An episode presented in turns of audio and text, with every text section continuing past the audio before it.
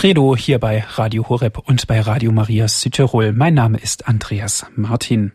Ich darf Sie ganz herzlich begrüßen, liebe Zuhörer. Heute betrachten wir wieder die Enzyklika Evangelium Vitae von Papst Johannes Paul II.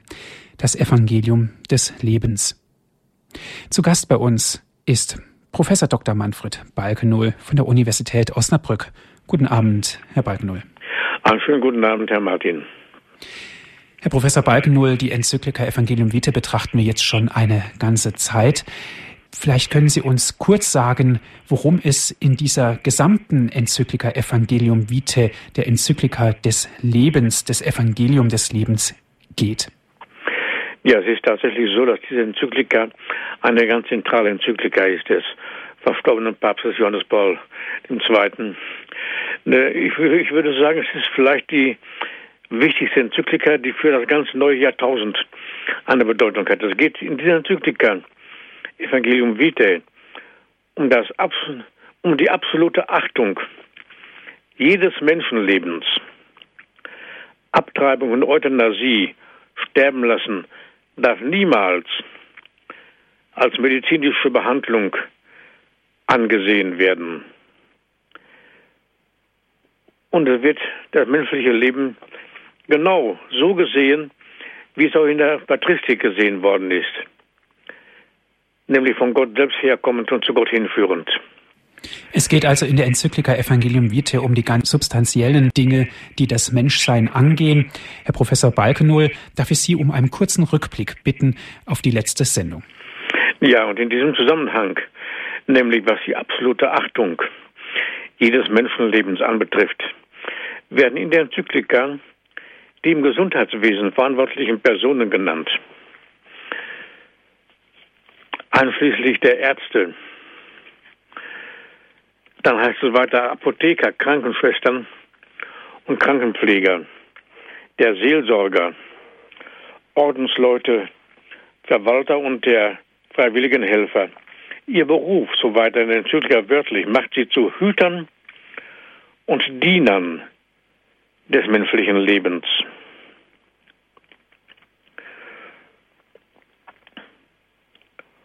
Und auch, dass die medizinische Wissenschaft und die ärztliche Kunst Gefahr laufen, auf diese Gefahr wird hingewiesen, die ihnen eigene ethische Dimensionen zu verlieren. Sie können bisweilen stark versucht sein, zu Urhebern der Manipulationen des Lebens oder gar zu Todesvollstreckern zu werden. Und in diesem Zusammenhang wird, wie es heißt, der alte und immer noch aktuelle hippokratische Eid genannt. Und es heißt wörtlich die absolute Achtung jedes unschuldigen Menschenlebens erfordert auch die Ausübung des Einspruchs aus Gewissensgründen gegen vorsätzliche Abtreibung und Euthanasie. Sterben lassen darf niemals als eine medizinische Behandlung angesehen werden. Auch dann nicht, wenn man nur die Absicht hätte, damit einer Bitte des Patienten nachzukommen. Es ist vielmehr die Verneinung des ärztlichen, des ärztlichen Berufes, der sich als leidenschaftliches und hartnäckiges Ja zum Leben qualifiziert. Auch die biomedizinische Forschung, ein faszinierendes und, und neue große Wohltaten für die Menschheit verheißendes Gebiet, muss immer die Durchführung von Experimenten, Forschungen bzw. Anwendungen ablehnen, die infolge der Missachtung der unverletzlichen Würde des Menschen nicht mehr im Dienst der Menschen stehen und zu Realitäten werden, die sie, obwohl sie ihnen zu helfen scheinen, tatsächlich unterdrücken. Und in diesem Zusammen Gesamtzusammenhang werden auch eine andere Reihe von Personen genannt. Solche Personen, die in der Politik tätig sind. Und deshalb, so der Papst wörtlich, erneuere ich mit Nachdruck mein Appell an alle Politiker, keine Gesetze zu erlassen, die durch Missachtung der Würde der Person das bürgerliche Zusammenleben selber an der Wurzel bedrohen. Und ein Punkt wird auch noch genannt, was die Gesetze anbetrifft.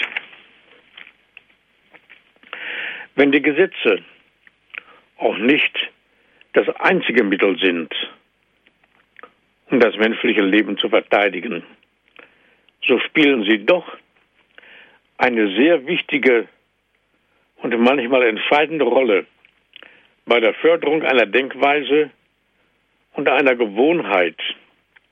Ich wiederhole, so der Papst, ich wiederhole noch einmal, dass eine Vorschrift, die das natürliche Recht auf Leben eines Unschuldigen verletzt, Unrecht ist und als solche keinen Gesetzeswert haben kann. Das ist ein sehr wichtiges Wort in den Enzyklikern. Gesetze, die also das Recht auf Leben verletzen, sind Unrecht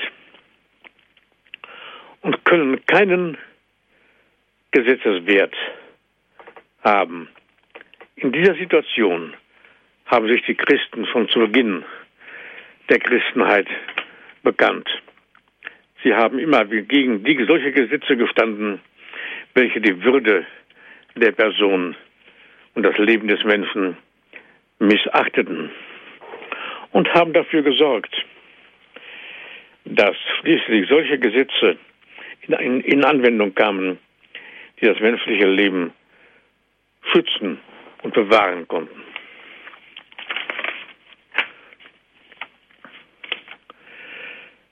Dann wird im Kapitel 92, wo wir angekommen sind, vor allen Dingen die Familie genannt als das Heiligtum des Lebens. Die Familie, die eigentliche Instanz, die für das Leben zuständig ist. Und das heißt in 92, innerhalb des Volkes des Lebens und für das Leben kommt es entscheidend auf die Verantwortlichkeit der Familie an. Eine Verantwortlichkeit, die dem der Familie eigenen Wesen, nämlich auf die Ehe gegründete Lebens- und Liebesgemeinschaft zu sein und ihrer Sendung, die Liebe zu hüten, zu offenbaren und mitzuteilen entspringt. Es geht um die Liebe Gottes selbst dessen Mitwirkende und gleichsam Interpreten seiner Liebe die Eltern sind, wenn sie dem Plan des Vaters entsprechend das Leben weitergeben und erziehen. Und so weiter in der Enzyklika. Die Liebe wird somit zu unentgeltlichem Dienst, zur Aufnahme zum Geschenk. In der Familie wird ein jeder anerkannt, geachtet und geehrt, weil er Person ist. Und wenn einer es nötig hat, wird ihm intensivere und aufmerksamere Fürsorge zuteil. Und der Papst erörtert diesen Gedanken, die Familie wird in die gesamte Lebensspanne ihrer Mitglieder hineingezogen, von der Geburt bis zum Tod. Sie ist wahrlich das Heiligtum des Lebens.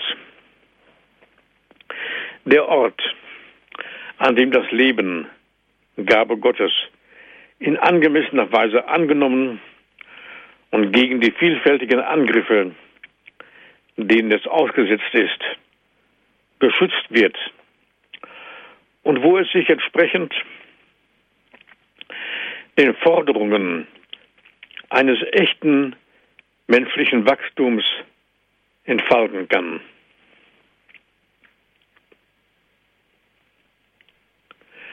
Darum ist die Rolle der Familie beim Aufbau der Kultur des Lebens entscheidend und unersetzlich. Und nun kommt ein Gesichtspunkt, den der Papst hier in der Enzyklika wiederholt nennt, nämlich die Familie als die Kirche selbst, als die Hauskirche. Und das heißt hier, als Hauskirche ist die Familie aufgerufen, das Evangelium vom Leben zu verkünden, zu feiern und ihm zu dienen. Dies ist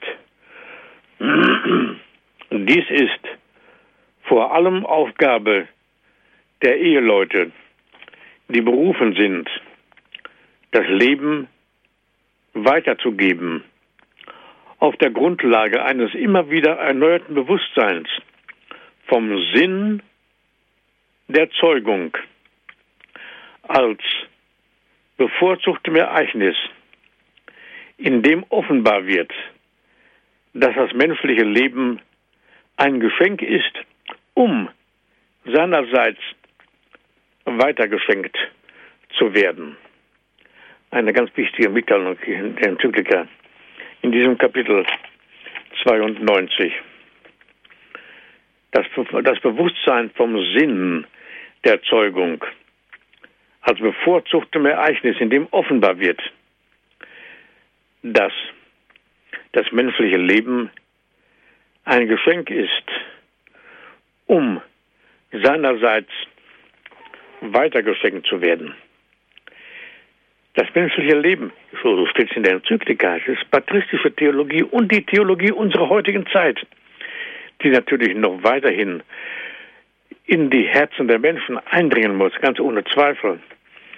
Sinn der Zeugung als bevorzugtem Ereignis, in dem offenbar wird, dass das menschliche Leben ein Geschenk ist, um seinerseits weitergeschenkt zu werden. Und so wörtlich hier der Papst. Da haben wir natürlich auch ein ganzes Stück Schöpfungstheologie hier äh, in dieser wichtigen Enzyklika. Schöpfungstheologie die wir vorher schon im Kapitel 43 äh, betrachtet haben, in dem es heißt, die Zeugung ist die Fortführung der Schöpfung.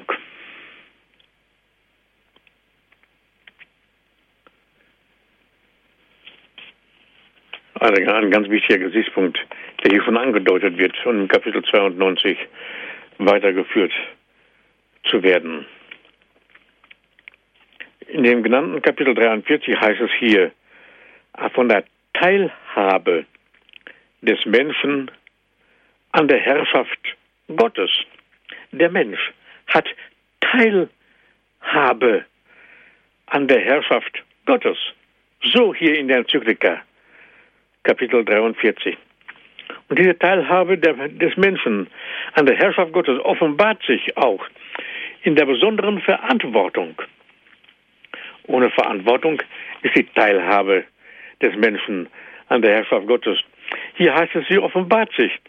In der Teilhabe, die Teilhabe des Menschen an der Herrschaft Gottes offenbart sich auch in der besonderen Verantwortung, die ihm gegenüber dem eigentlich menschlichen Leben anvertraut wird. Und dann heißt es weiter, eine Verantwortung, die ihren Höhepunkt in der Weitergabe des Lebens durch die Zeugung seitens des Mannes und der Frau in der Ehe erreicht. Es wird ja nicht nur von der Verantwortung gesprochen des Menschen, sondern auch gesagt, wo die Verantwortung des Menschen ihre, ihren Höhepunkt erreicht. Die zusammen, im Zusammenhang mit der Teilhabe des Menschen an der Herrschaft Gottes. Und ich zitiere diesen Wort, dieses Wort des Heiligen Vaters noch einmal gern. Eine Verantwortung, die ihren Höhepunkt in der Weitergabe des Lebens durch die Zeugung seitens des Mannes und der Frau in der Ehe erreicht.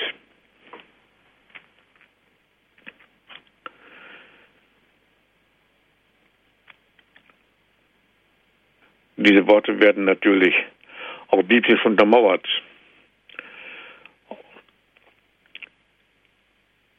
Auf den Schöpfungsbericht kommt der Heilige Vater zu sprechen, wenn er sagt, derselbe Gott, der gesagt hat, es ist nicht gut, dass der Mensch allein sei und der den Menschen von Anfang an als Mann und Frau schuf, wollte ihm eine besondere Teilnahme an seinem schöpferischen Wirken verleihen und segnete darum Mann und Frau und sprach, wachset und mehret euch. Genesis 1, 28. Wir sehen also, dass die Enzyklika Evangelium Vitae hier schöpfungstheologische Schwerpunkte setzt. Die sind nicht neu, aber sie werden neu in das Bewusstsein der Menschen gehoben. Und was vor allem der Papst, ich sage es nochmal, sehr deutlich heraushebt, ist die Tatsache, dass die Familie ja die Kirche selbst ist, die Hauskirche, die kleine Kirche. Das hat das Zweite Vatikanische Konzil bereits herausgehoben. Und der Papst führt diesen Gedanken weiter.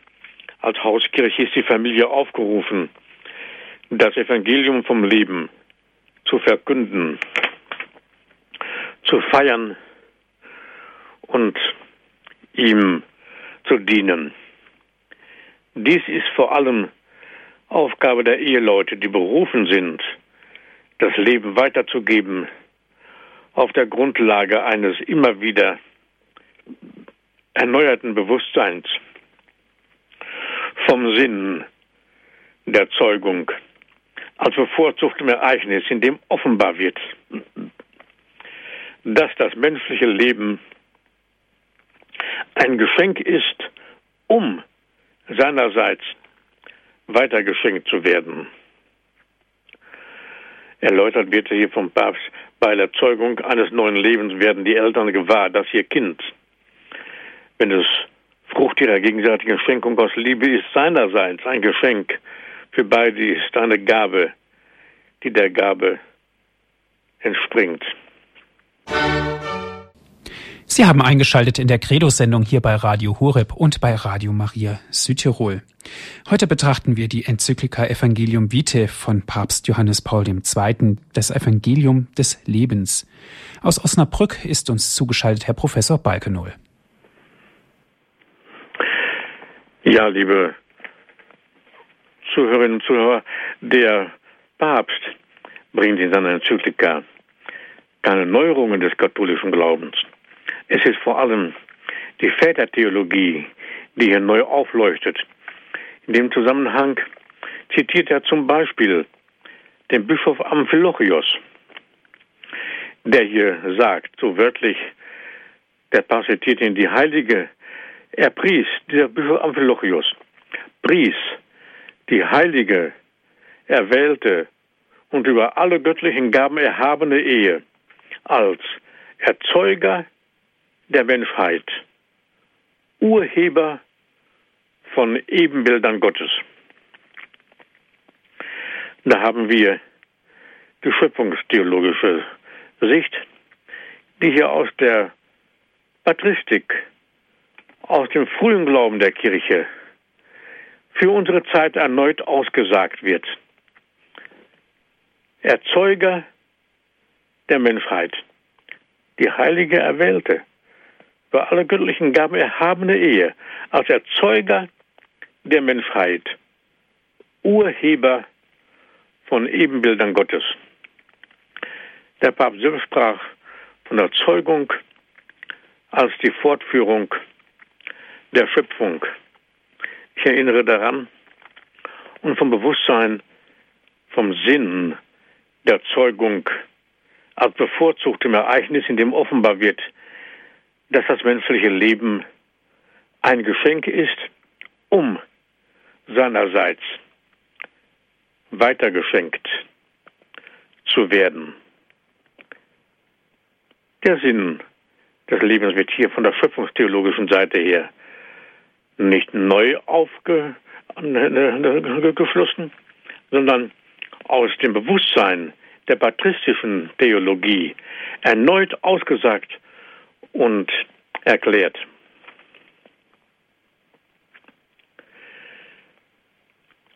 Das sind insofern keine neuen Gesichtspunkte, wenn wir den etwas älteren Katechismus zum Beispiel aufschlagen. Der Katechismus der Bistümer Deutschland, wie er früher hieß, noch bevor der, der, der neue Katechismus erschienen ist. Dieser Katechismus heißt äh, Katechismus der Bistümer Deutschlands. In dem heißt es zum Beispiel auf Seite 219, 220, die Eltern sind Stellvertreter Gottes.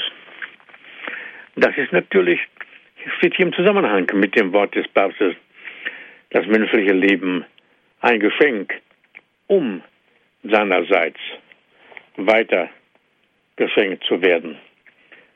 Das Wort des Bischofs Amphilochius, die Ehefamilie als Erzeuger der Menschheit, Urheber von Ebenbildern Gottes. Und ich zitiere das Wort noch einmal.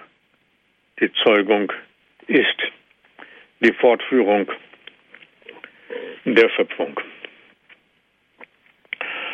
Und hier heißt es weiter, in dem Kapitel 92, wo wir sind, vor allem durch die Erziehung der Kinder erfüllt die Familie ihre Sendung, das Evangelium vom Leben zu verkünden. Das ist ja, hängt ja zusammen mit der Berufung der Ehe und der Familie. Die Berufung zur Ehe und zur Familie wird ja schon im Zweiten Vatikanum ausgesagt. Und Johannes Paul II. spricht darüber hinaus von der Berufung der Familie. Wozu ist sie denn berufen? Die Familie. Und das sagt er auch in seinem apostolischen Schreiben Familiaris Consortio. Da präzisiert er den Berufungsgedanken wie folgt der Familie obliegt hier nämlich eine dreifache Berufung. In dreifacher Weise berufen. Sie ist einmal berufen zur Heiligung ihrer selbst. Also nicht nur die Heiligung der Kinder, wozu die Eltern dann beitragen. Natürlich ist das wichtig, auch der Kinder zu, zu den Eltern hin. Die, die Berufung zur Heiligung ihrer selbst. Das ist auch nur der eine Punkt der Berufung. Sie ist weiterhin berufen zur Heiligung der Kirche. Die Familie hat die Berufung, die Gesamtkirche zu heiligen. Das hängt damit zusammen, wir kommen noch darauf, wir hatten das schon genannt, weil die Kirche, die Familie ja selbst die Kirche im Kleinen ist. Die Familie ist die Kirche. Sie gehört nicht irgendwie nur so zur Kirche. Die Eheleute und die Kinder, als sie zur Kirche gehören. Sie ist von ihrem Wesen her die Kirche. Und darum obliegt ja auch als eine weitere Berufung die Heiligung der Gesamtkirche. Das ist die Aufgabe der Familie, eine weiter, ein weiterer Punkt, wozu sie berufen ist. Also erstens zur Heiligung ihrer selbst, zur Heiligung der Kirche. Und was fehlt denn jetzt noch? Sie ist berufen zur Heiligung der Welt. Das ist die dreifache Berufung der Familie, die natürlich in dieser Enzyklika aufleuchtet, die aber zusammengefasst in familiäres Konsortio in dieser Weise von eben Johannes Paul II. ausgesagt wird. Ich wiederhole den Berufungsgedanken, den dreifachen Berufungsgedanken gerne noch einmal.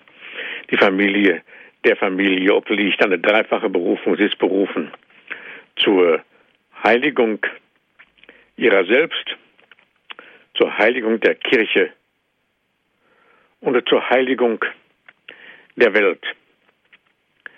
Das hängt natürlich zusammen mit den schöpfungstheologischen Gesichtspunkten, die wir, wenn auch in Kürze, ja, aber doch genannt hatten.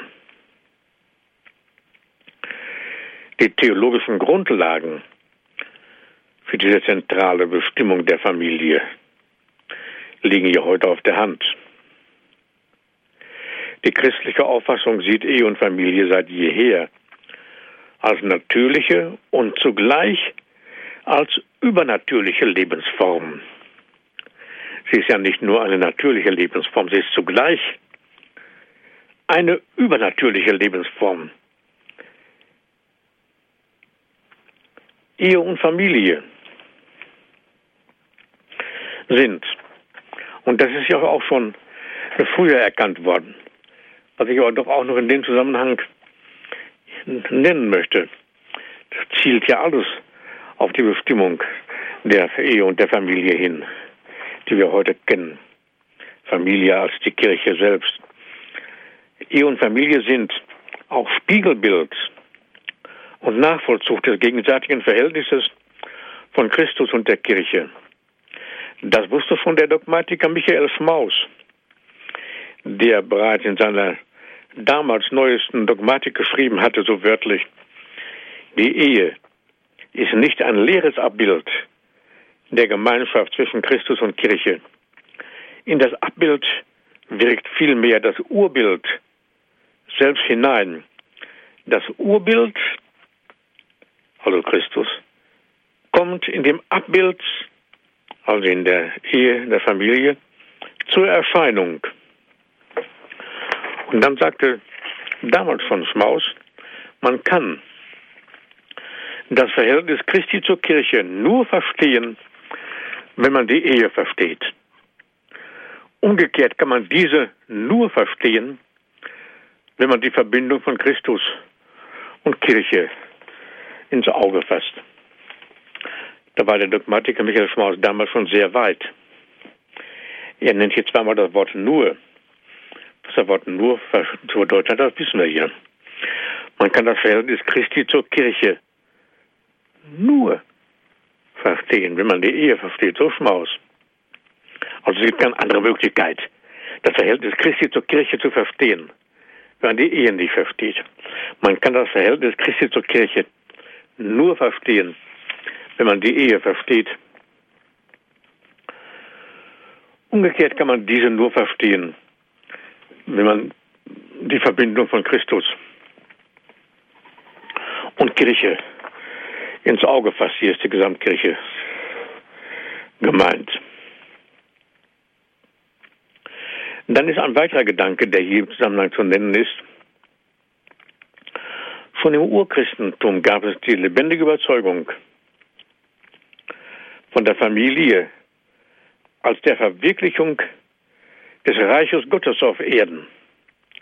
Der Reich Gottes Gedanke ist ja im Neuen Testament zahlreich tief erörtert und spielt in der frühen Christenheit eine ganz besondere Rolle. Und die Verwirklichung des Reiches Gottes auf Erden, das ist die Aufgabe eben der Familie. Und dieser Gedanke, diese theologische Wahrheit, ist in den Ostkirchen, einschließlich der mit Rom unierten, bis in die göttliche Liturgie hinein ebenfalls erhalten geblieben. Die Traufeier ist hier bezeichnenderweise eine Krönungsliturgie, die mit den Worten beginnt, gesegnet sei das Reich Gottes. Das Reich Gottes. Die Krönung der Brautlotte weist darauf hin, dass hier ein Reich, und zwar das Reich Gottes, hier auf Erden durch den Ehebund schon Realität wird und eschatologisch, also auf endzeitliche Verwirklichung hin ausgerichtet ist. Die Ostriten gehören zur Katholizität, also zum allumfassenden Charakter der Kirche. Nicht ohne Grund wird im neuen Weltkatechismus, nicht in dem grünen Katechismus, den ich eben äh, zitiert hatte, sondern in dem neuen Weltkatechismus wird nicht ohne Grund auf diese Krönungsliturgie verwiesen. Das ist ja nicht nur eine Großformel gegenüber der Orthodoxie. Wenn im neuen, wenn im neuen katholischen Katechismus auf diese Krönungsliturgie verwiesen wird, sondern hier wird ausgesagt, dass das ein Stück gemeinsamer, ein Stück gemeinsamen Glaubens der Kirche ist, aus der Patristik herkommend. Und im Familiaris Consortio, sind wir wieder bei Johannes Paul II., heißt es, die christliche Familie erbaut das Reich Gottes in der Geschichte. Können wir jetzt besser verstehen, da wir gehört haben, dass die Familie selbst die Kirche im Kleinen ist, die Hauskirche ist. eine Überzeugung von Kirchenvätern, insbesondere nicht nur der eben gehörte Bischof Amphilochios, auch der heilige Johannes Chrysostomus. Ihn hatte der Heilige Vater in zahlreichen Dokumenten genannt. Und diesen Gedanken der Kirche im Kleinen hat der Heilige Vater übrigens in Familiare Consortio genannt, in Gratissimum Sande, dem Brief des Papstes an die Familien. Evangelium Vitae, mit dem wir uns hier jetzt befassen, erneut ausgesagt und bestätigt. Er verweist auf die Zivilisation der Liebe, die ohne christliche Ehe und Familie in der Gesamtkirche überhaupt nicht möglich ist. Auch insofern ruht die Gesamtkirche auf der christlichen Ehe und Familie. Und dann erlauben Sie mir, liebe Zuhörerinnen und Zuhörer, noch einen weiteren wichtigen Gesichtspunkt, den in diesem Punkt, den in diesem Zusammenhang der Papst immer wieder nennt, zum Beispiel auch in unserer Enzyklika Evangelium Vitae 6. Auch in dem Brief des Papstes an die Familien wird dieser weitere theologische Gesichtspunkt, dieses theologische Geheimnis neu ins Licht gerückt. Es ist möglich, so wörtlich der Papst, das Urmodell der Familie in Gott selber,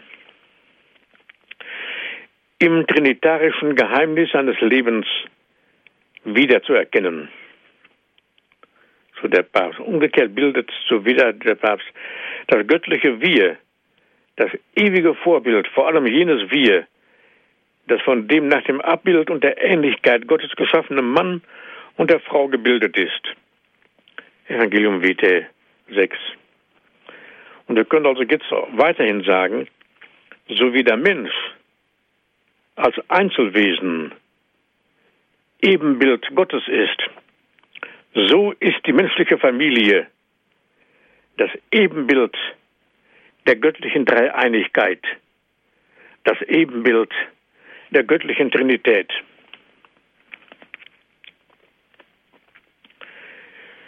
Ganz ohne Zweifel, liebe Hörerinnen und Hörer, leben wir heute in einem Zeitalter des ethischen Verfalls. Aber sicher ist aber auch eines, dass wir heute gleichzeitig in einer Zeit der Neugewinnung auch der Wiedergewinnung, vor allem Neugewinnung ethischer Werte leben. Hier ist vor allem die Heiligkeit der christlichen Familie zu nennen, Sie ist so in der jetzt besprochenen Enzyklika wahrlich, wird es eben genannt, wahrlich das Heiligtum des Lebens, der Ort, an dem das Leben, Gabe Gottes, in angemessener Weise angenommen und gegen die vielfältigen Angriffe, denen es ausgesetzt ist, geschützt wird. Und wo es sich entsprechend den Forderungen eines echten menschlichen Wachstums entfalten kann. In der Evangelium Vitae 92. Zusammenfassend können wir also sagen, was diese Kennzeichnung der christlichen Ehe und Familie anbetrifft. Einmal die Familie als die Kirche selbst. Kirche im Kleinen. Als Hauskirche, wie es sowohl im Zweiten Vatikanum als auch in den Schriften von Johannes Paul II. immer und immer wieder ausgesagt wird. Sie ist also einmal die Kirche selbst. Dann ist die christlich gelebte Ehe und Familie das Abbild der Trinität. Und sie ist auf Christus hin orientiert und somit eine ganz besondere Form der Christusnachfolge, die allerdings ein sehr hohes Maß an Verzicht und Opferbereitschaft verlangt. Zur Fähigkeit zum Verzichten muss noch etwas Wesentliches hinzukommen, nämlich die Befähigung zum ungeteilten Einsatz für das mitmenschliche Du. Das gilt hinsichtlich der Familienmitglieder untereinander, als auch für den Sendungsauftrag, ja der Berufung der kleinen Kirche nach außen zur großen Kirche und zur Welt hin.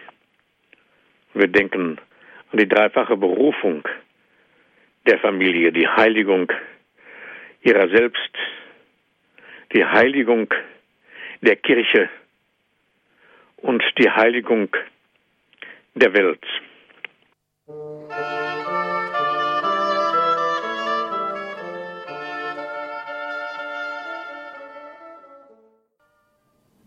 Für alle, die später hinzugekommen sind, Sie hören die Sendung Credo hier bei Radio Horeb und bei Radio Maria Südtirol.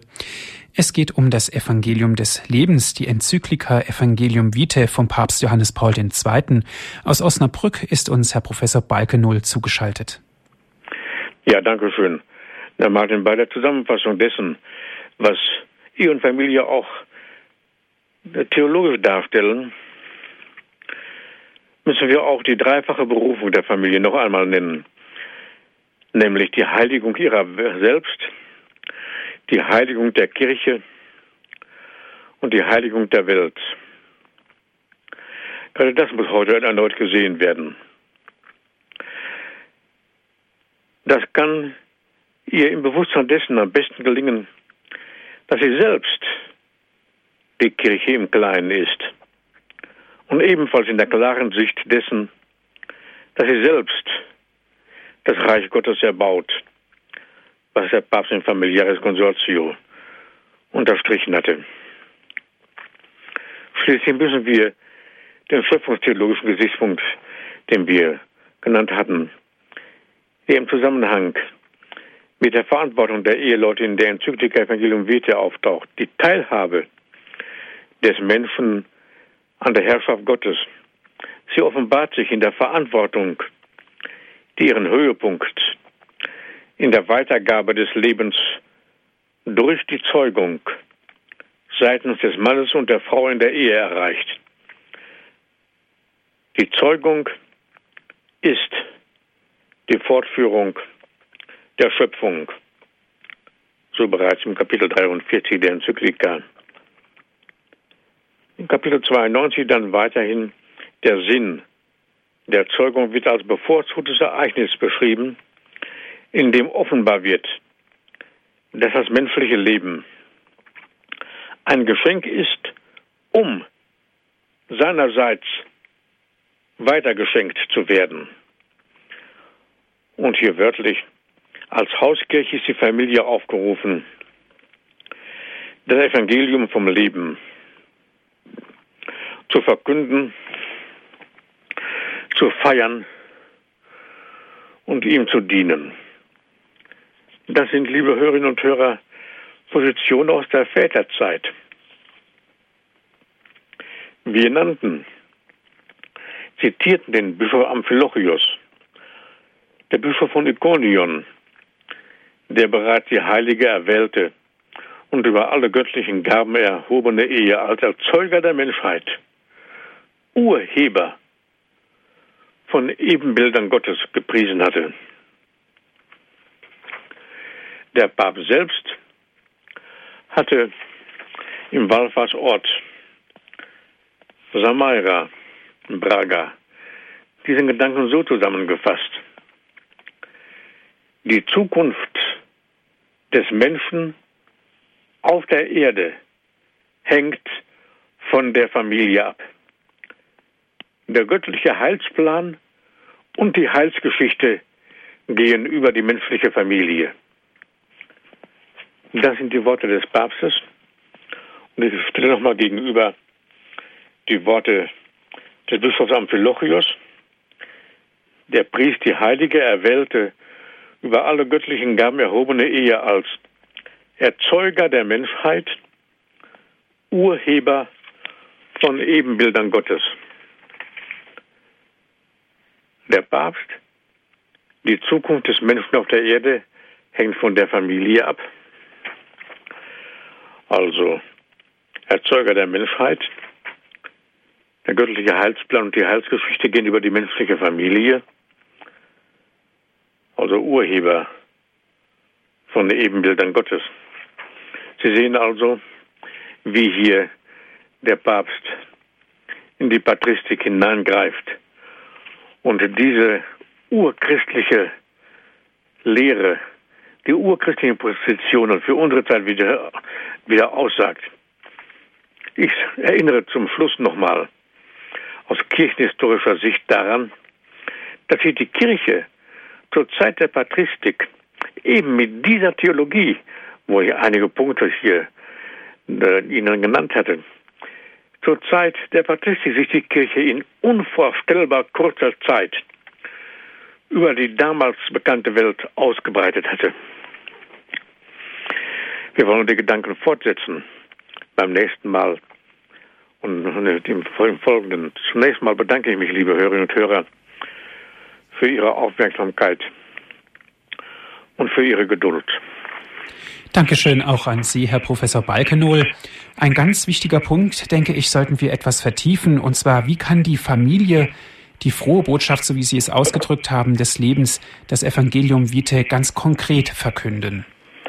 Ja, geht ja, geht ja hier weiter in der, Enzyklika in, in, in, in Punkt 93 des Weiteren.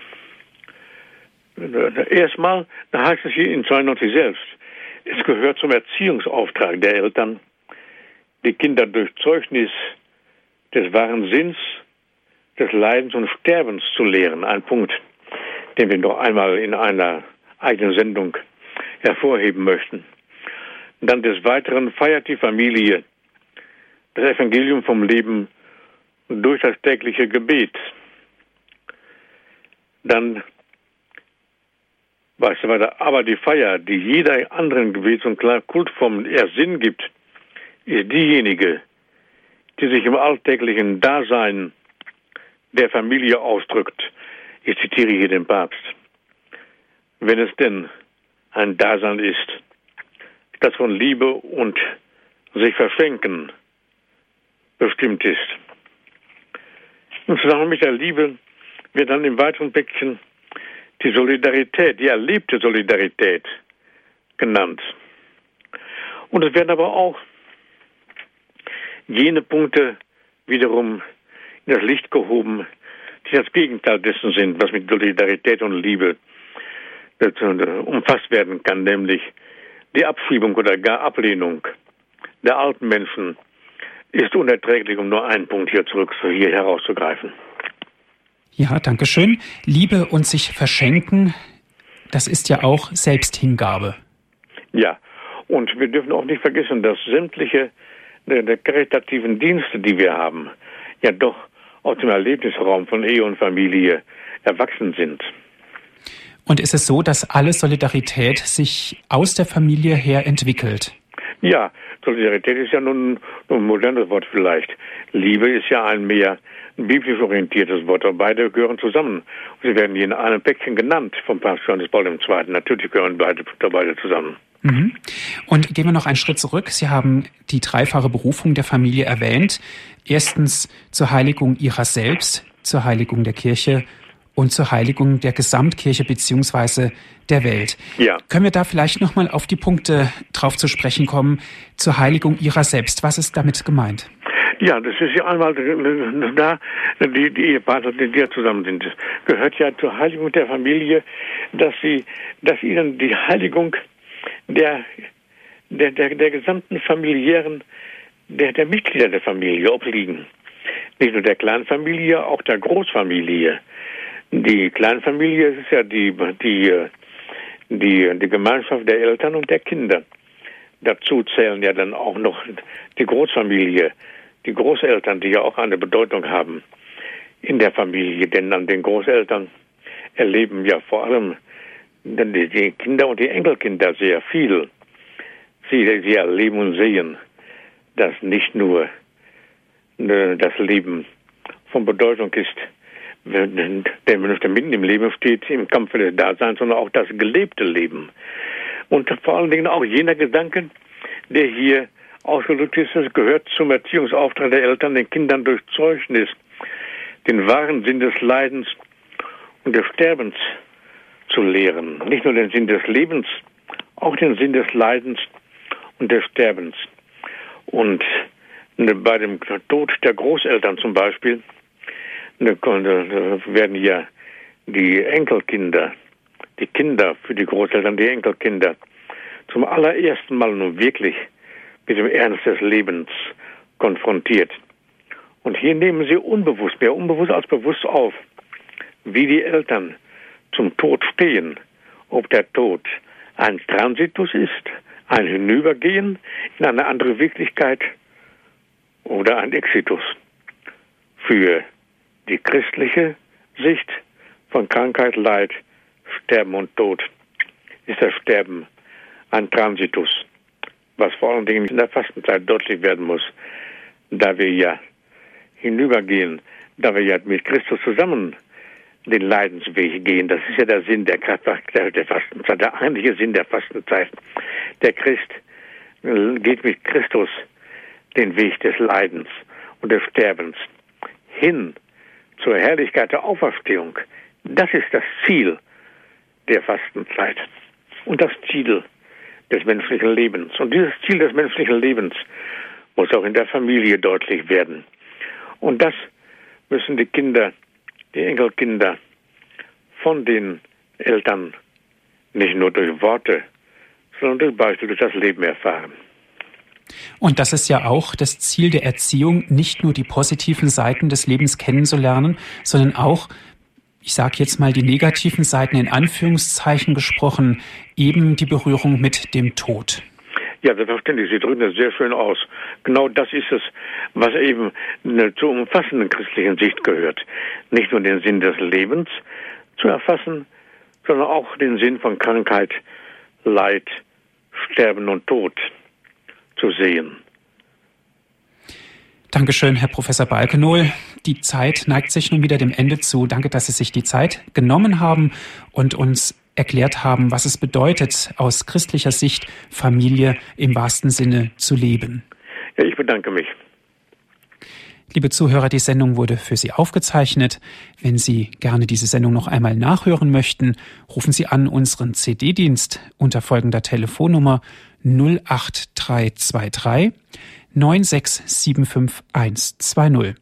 08323 9675120. Wenn Sie von außerhalb Deutschlands anrufen, wählen Sie bitte 0049 vor, dann geht es weiter mit der 8323 9675120.